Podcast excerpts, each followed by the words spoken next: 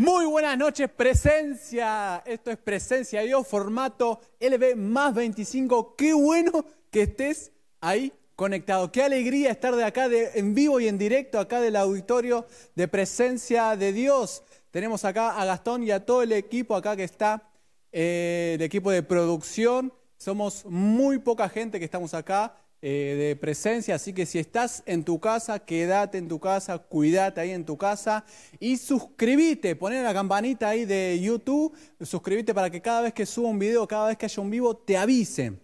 Y quiero saludar a toda la gente que nos está mirando por primera vez. Tengo gente acá de Puerto Madre que nos están saludando. Si vos de qué parte de Argentina nos estás viendo, de qué parte del mundo nos está viendo. En el vivo pasado que estaba Gastón había un tachero que ponía, frené el tacho y me puse a ver la reunión. Queremos saber desde qué lugar nos está viendo. Quiero saludar a toda la gente que se conecta. Así que sos de tremenda bendición. Cuando terminemos la reunión, cuando termine esta cápsula, anda al Zoom Queremos que te metas al Zoom porque hoy tenemos una noche muy especial. Vamos a hacer la cena del Señor y hay un invitado especial. Tengo unas ganas de contarte quién es este invitado especial, pero no te puedo decir, así que quiero que te conectes ahora en el Zoom. Si no tenés el link y no tenés la contraseña, mandanos un mensajito privado a nuestro LB más 25 de Facebook o en Instagram y decir quiero el link y quiero la contraseña. O mejor aún, mandanos un WhatsApp al 33 83 17 40. Si sos afuera de Argentina, más 54 911 33 83 17 40. Mandanos un WhatsApp para que te podamos pasar el link del Zoom. Y otra invitación que te queremos dar es que puedas sumarte a los equipos de vida Zoe. Si todavía no conoces a la gente más maravillosa de acá de Argentina, de todas partes del mundo, es porque todavía no te sumaste a los equipos de vida Zoe.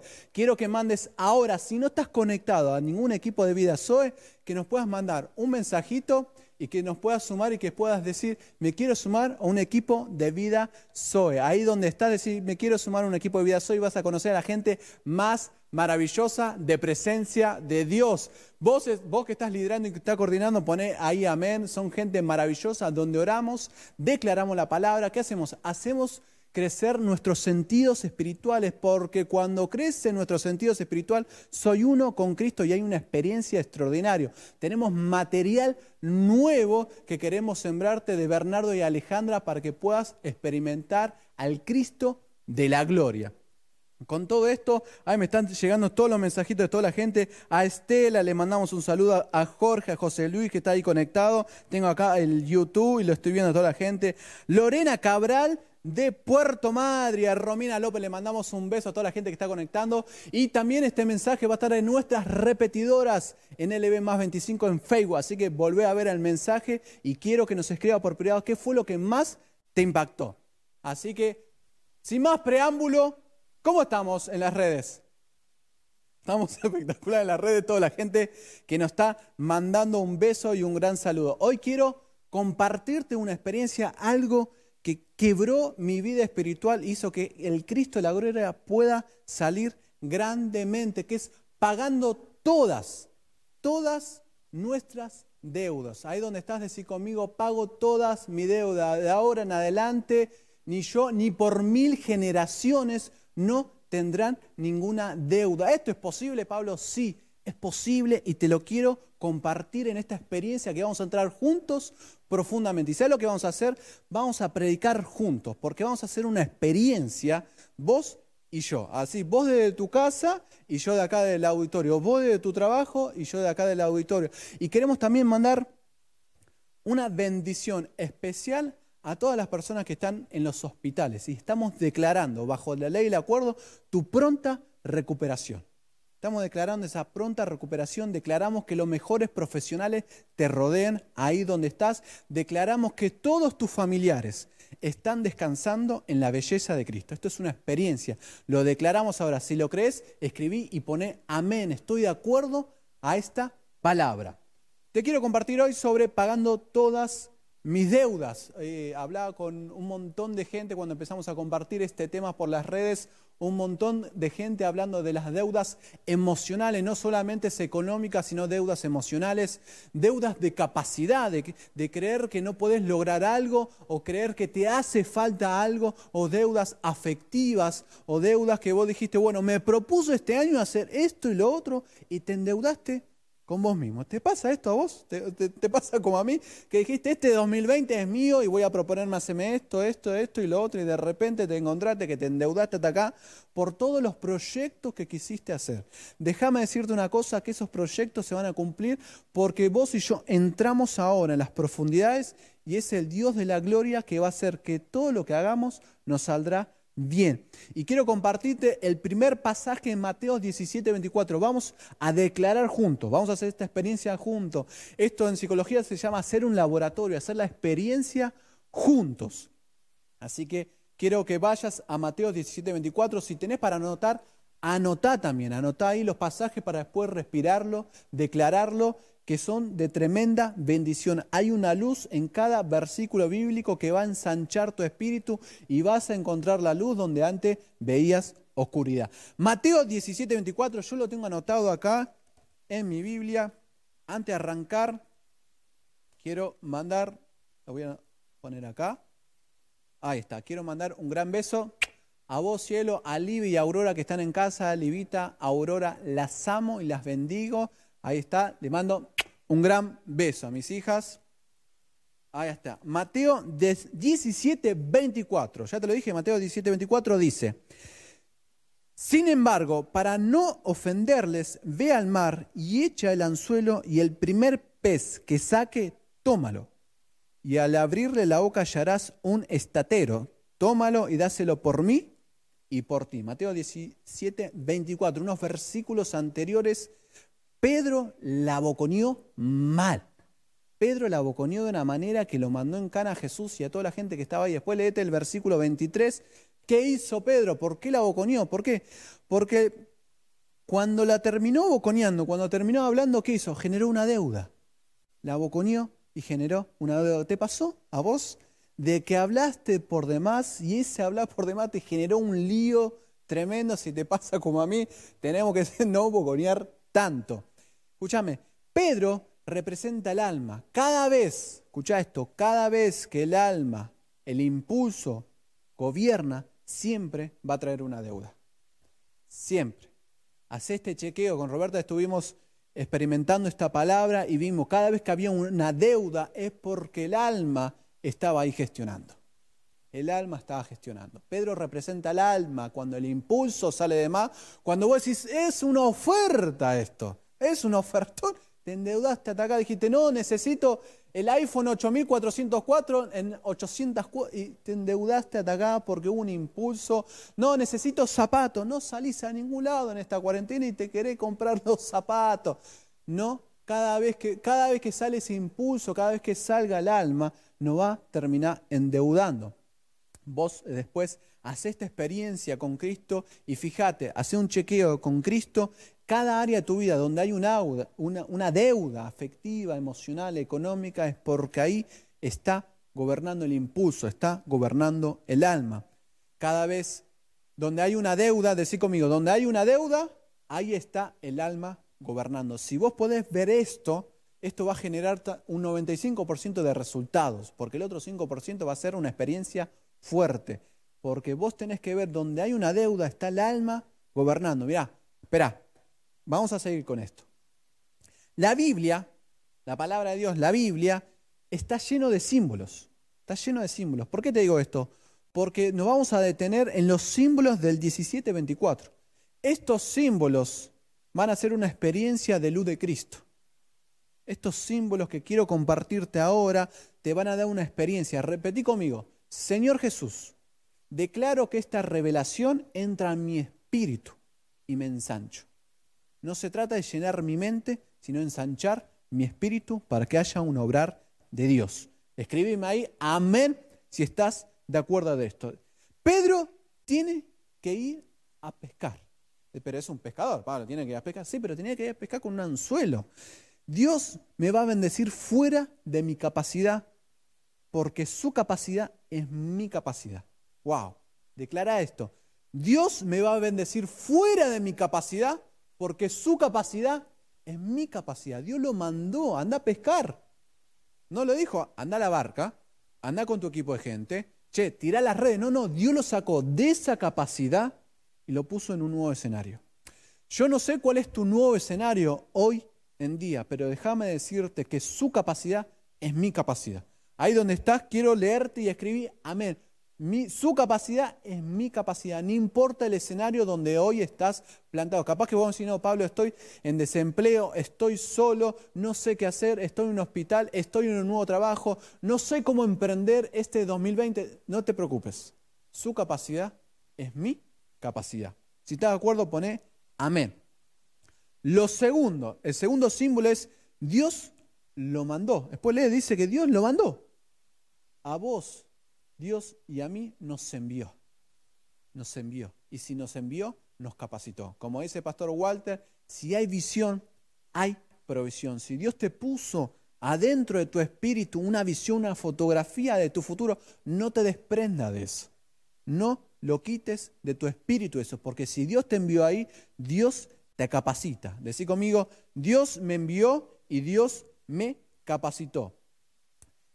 El siguiente símbolo que vemos acá en Mateo es que Pedro tiene que ir al mar. Esto es impresionante. Cuando vi esto que pensé que Pedro tenía que ir al río. No, no.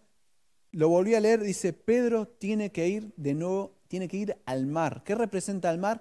El mar representa su inmensidad, la inmensidad de Cristo. Frente a cualquier circunstancia, lo que vos y yo lo que tenemos que hacer es ver la inmensidad de Cristo. Yo cada vez que duermo a aurora, yo tengo un ventanal en su pieza y veo el anochecer, veo el cielo.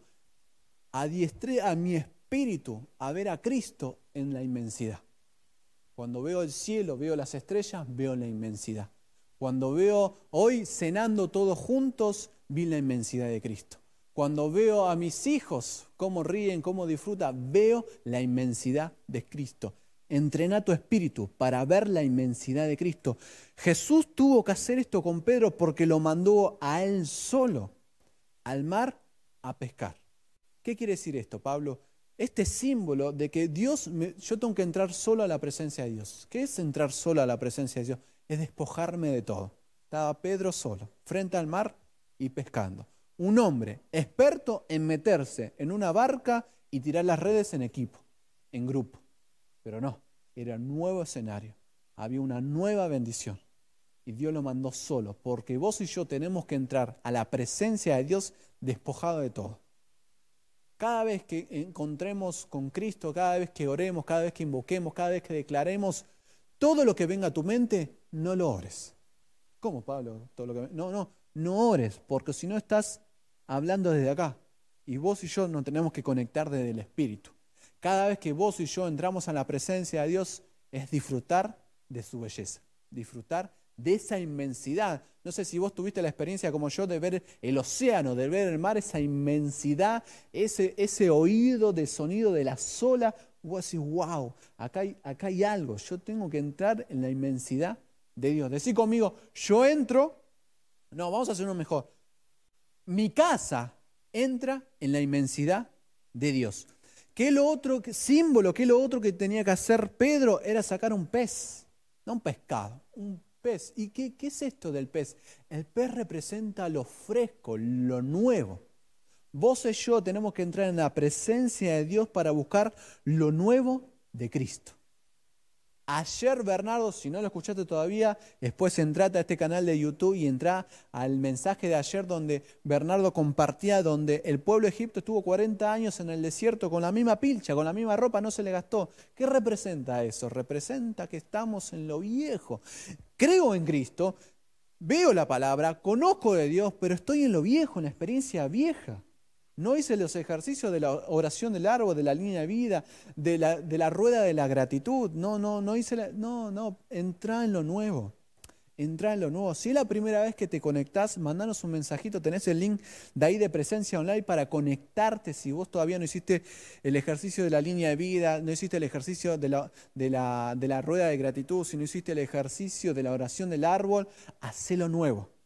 Hacelo nuevo, porque cada vez que hago lo nuevo va a haber algo poderoso de parte de Dios. Declara conmigo, mi vida gira en aprender algo nuevo de Cristo todos los días. Esta declaración la estamos haciendo todos. Mi vida gira en aprender algo nuevo de Cristo todos los días. La otra vez me contaba un coordinador dice, che, me cuesta ver algo nuevo todos los días de Cristo. Le digo, mira, vamos a hacer un ejercicio.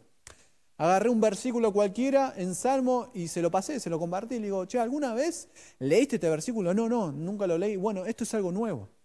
Porque cada versículo, cada palabra es algo nuevo de Cristo. Todos los días tu vida tiene que girar alrededor de conocer algo nuevo de Cristo. ¿Qué hizo Pedro? ¿Qué hizo Pedro? Seguí conmigo, estamos en Mateo 27. ¿Qué hizo Pedro? Dice que agarró el pez, lo abrió y encontró un tesoro. Esto me partió la cabeza porque el tesoro representa la experiencia que yo tengo con este Cristo vivo. ¡Wow!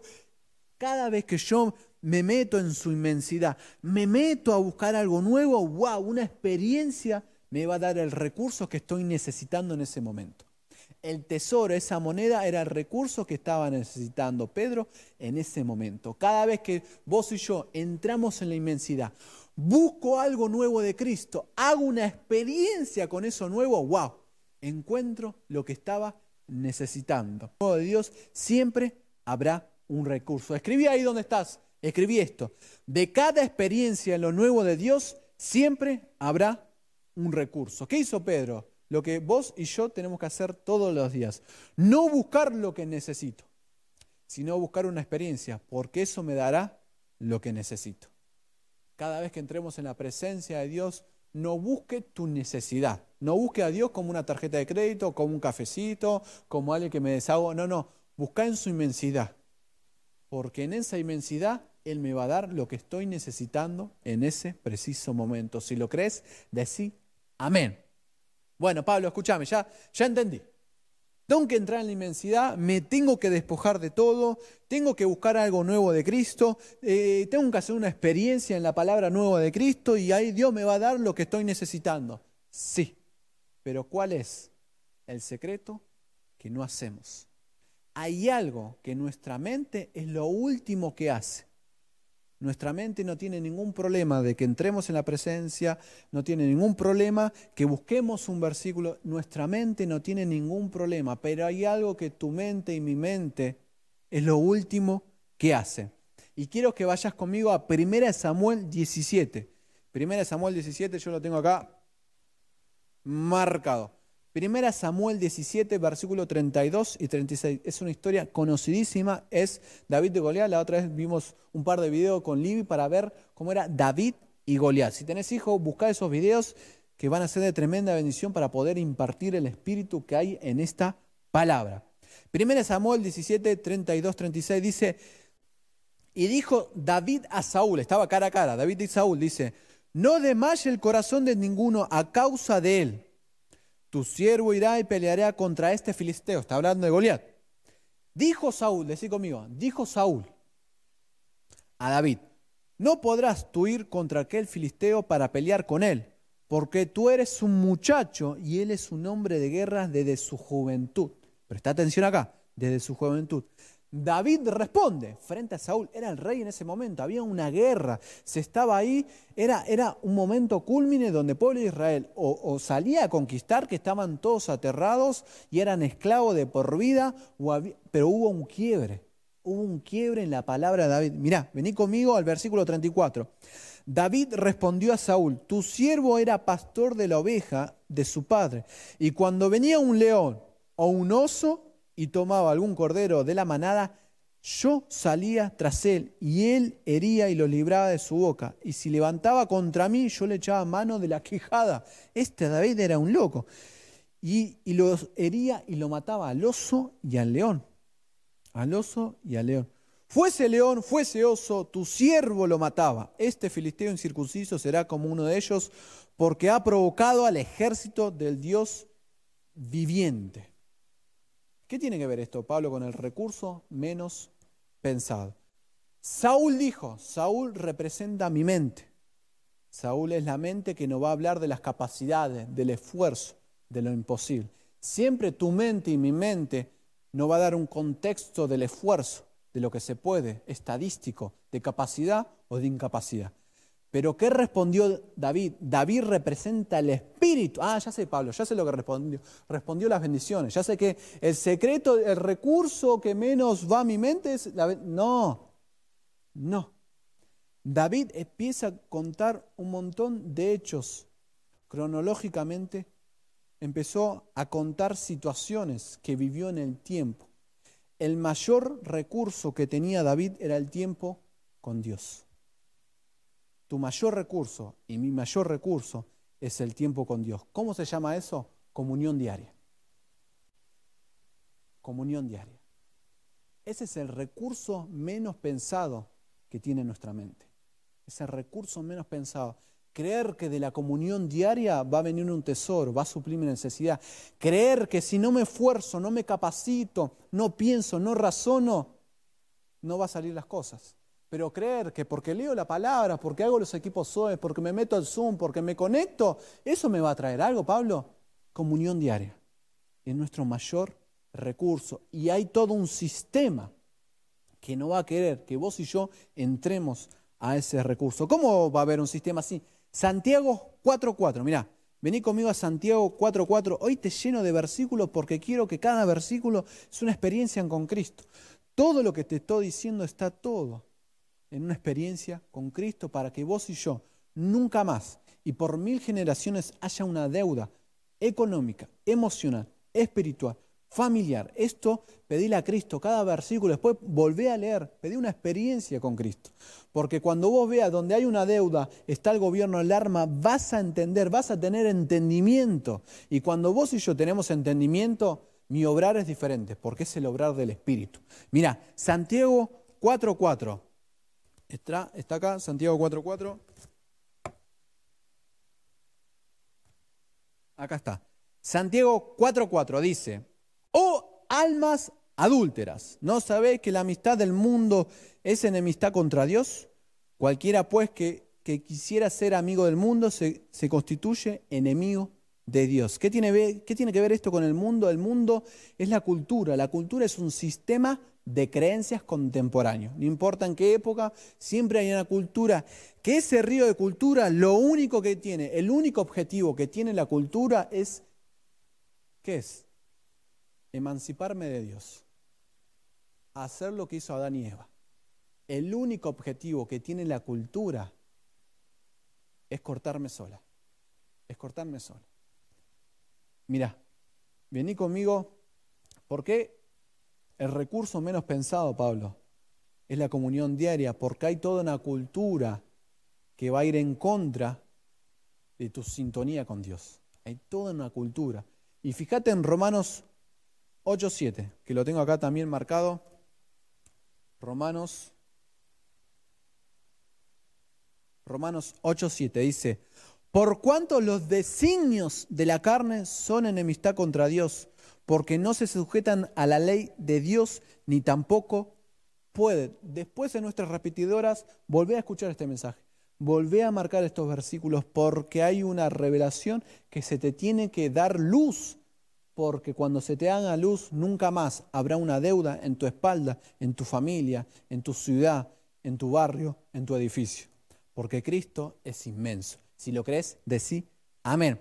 Romanos, 6, Romanos 8, 7 esto, Romanos 8.7 y, y Santiago 4.4, ¿qué representa? Tiene un símbolo en Génesis. Es el árbol del conocimiento del bien y del mal. ¿Qué quiere decir con esto? Que vos y yo tenemos amigos que todavía no tuvieron la luz de Cristo. ¿Y desde qué lugar te van a aconsejar? Desde la cultura. ¿Y cuál es la cultura que tiene este sistema? La enemistad con Dios. ¿Y cuál es la cultura, el sistema de enemistad con Dios? Es que te enfoques en tu esfuerzo es que planifique de tu capacidad. Aunque tus amigos son buenos, porque tengo amigos buenos, pero me aconsejan desde el sistema. Hace potenciar el árbol de conocimiento del bien y el mal. Por eso el recurso menos pensado es mi comunión diaria. Yo cada vez, cada vez que vos y yo tenemos un problema y voy a hablar con un amigo que no tienen la fe, que no creen en Cristo, pero son buenas personas, como vos y yo conocemos, siempre van a potenciar este río, el río de la cultura, la que es enemistad contra Dios.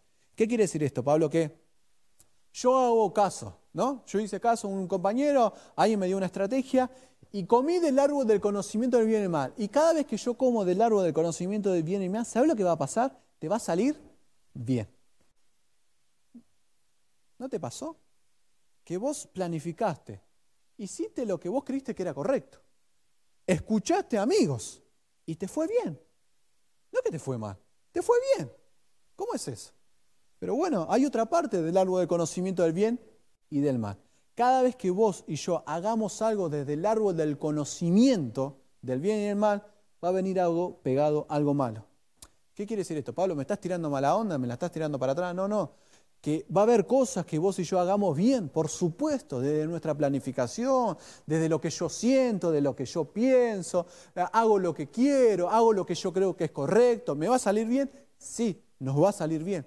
Pero va a haber algo que va a estar añadido en mal. ¿Qué es eso? Que cada vez que me caiga en mi incapacidad, me voy a sentir frustrado, dolido y endeudado.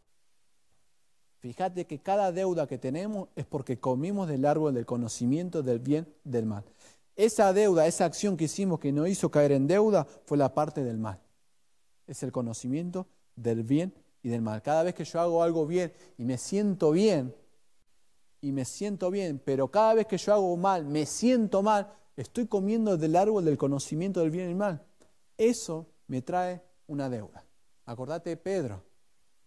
Pedro la aboconió cada vez que hay un alma, cada vez que está el árbol de conocimiento del bien y el mal, viene la deuda. Por eso te digo, volvé a ver estos versículos y que Cristo te lo muestre. Cada vez que coma del árbol de conocimiento del bien y del mal, voy a terminar con una deuda. Todo lo que hago, decí conmigo, todo lo que hago, mi fuente y no es Dios, se termina secando. Por eso el árbol de conocimiento del bien y del mal no resulta porque todo lo que hago mi fuente se termina secando. Y entonces, ¿qué hago, Pablo? Anda a Gálatas 2.20. Ya no vivo yo. Cristo vive en mí. Mirá lo que hizo Cristo, cómo representó Gálatas 2.20 en Mateo 19.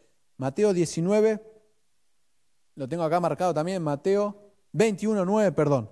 Mateo 21.9 dice, y la gente que iba adelante y la que iba detrás aclamaba diciendo, Osana. Jesús estaba entrando en Jerusalén.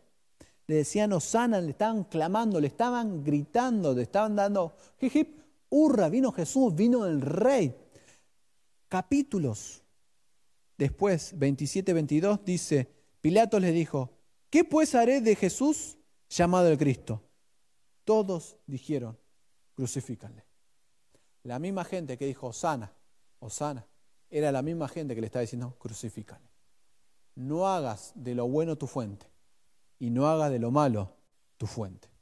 Seguí adelante. Hacé como Jesús.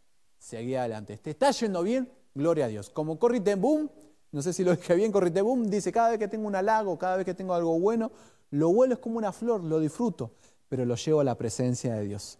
Cada cosa buena que te suceda, llévalo a la presencia de Dios. Cada cosa mala que te suceda, llévalo a la presencia de Dios. No haga de tu fuente lo bueno o lo malo, porque eso se va a secar. Bueno, entonces ya entendí, Pablo. Yo tengo que saber que el recurso menos pensado es mi comunión diaria, porque mi mente y el sistema cultural lo que va a querer hacer es no que yo no tenga una comunión diaria, una comunión constante porque esa comunión diaria y constante Dios va a suplir todas mis necesidades. Si lo crees, decí amén. Escucha, estoy en la recta final, no te vayas. Mirá, repetí conmigo, no hagas de lo bueno tu fuente y tampoco de lo malo tu fuente. Seguí adelante. Y pero Pablo, ¿qué hago con la gente cada vez que yo le cuento un problema, le cuento una situación y me da una estrategia? Mirá, había una respuesta a esa pregunta. Jonás. Jonás, Jonás, Jonás, Jonás. Mira, acá lo tengo marcado. Jonás. Capítulo 1, versículo 2. Esto me lo dijo Roberta hace una semana y me partió la cabeza. Jonás, capítulo 1, versículo 12.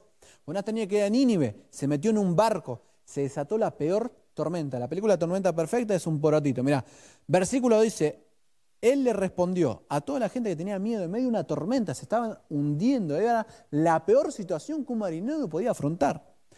Tomadme y echadme al mar, y el mar se aquietará, porque yo sé que por mi causa ha venido esta gran tormenta sobre vosotros. Bueno, Pablo, pará, escúchame, no, no, no entendí. ¿Qué tengo que hacer con mis amigos?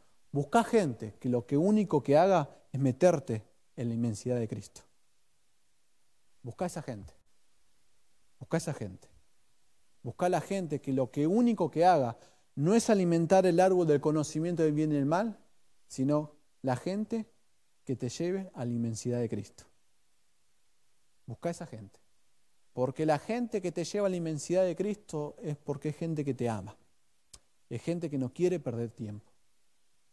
Escuchame una cosa, vos que me estás viendo. Valorá la presencia de Dios. Valorá los equipos SOE. No entres tarde. No entres tarde. No entres tarde a las reuniones. Estás en tu casa, repancho, está buenísimo porque lo disfrutamos de nuestra casa, con un mate. No entres tarde. No entres tarde.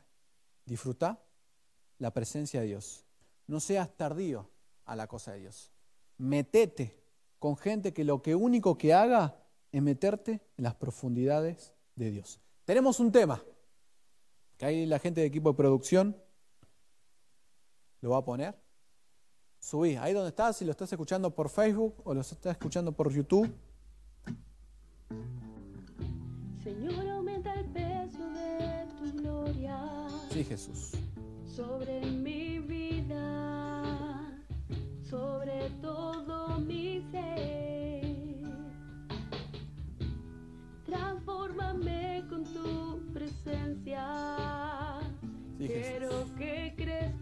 Ahí donde estás. Disfrutá de la inmensidad de Cristo en esta adoración. Juntos. Dale. Señor, aumenta el peso de tu gloria sobre mi vida, sobre todo mi ser. Transfórmame con tu presencia. Levantá la mano ahí donde estás. Quiero Dale. que crezcas en mí. Vamos a declarar juntos esto.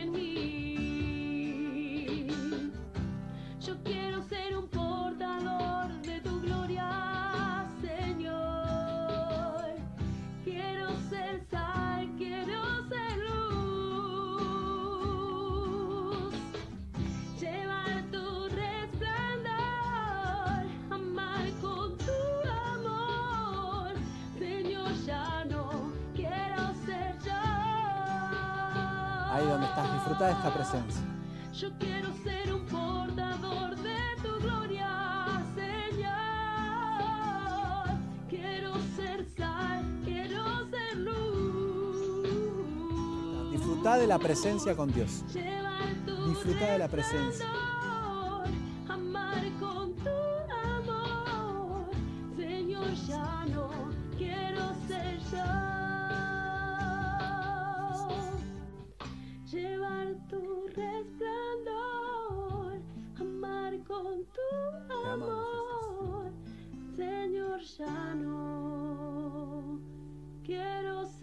Gracias, Jesús. Sí, Declara conmigo, me mento en la inmensidad. Declaro que abro mis sentidos espirituales para ser uno con Cristo. Espíritu Santo, revelame en dónde tengo una deuda, en dónde estoy comiendo del árbol del conocimiento, del bien y del mal.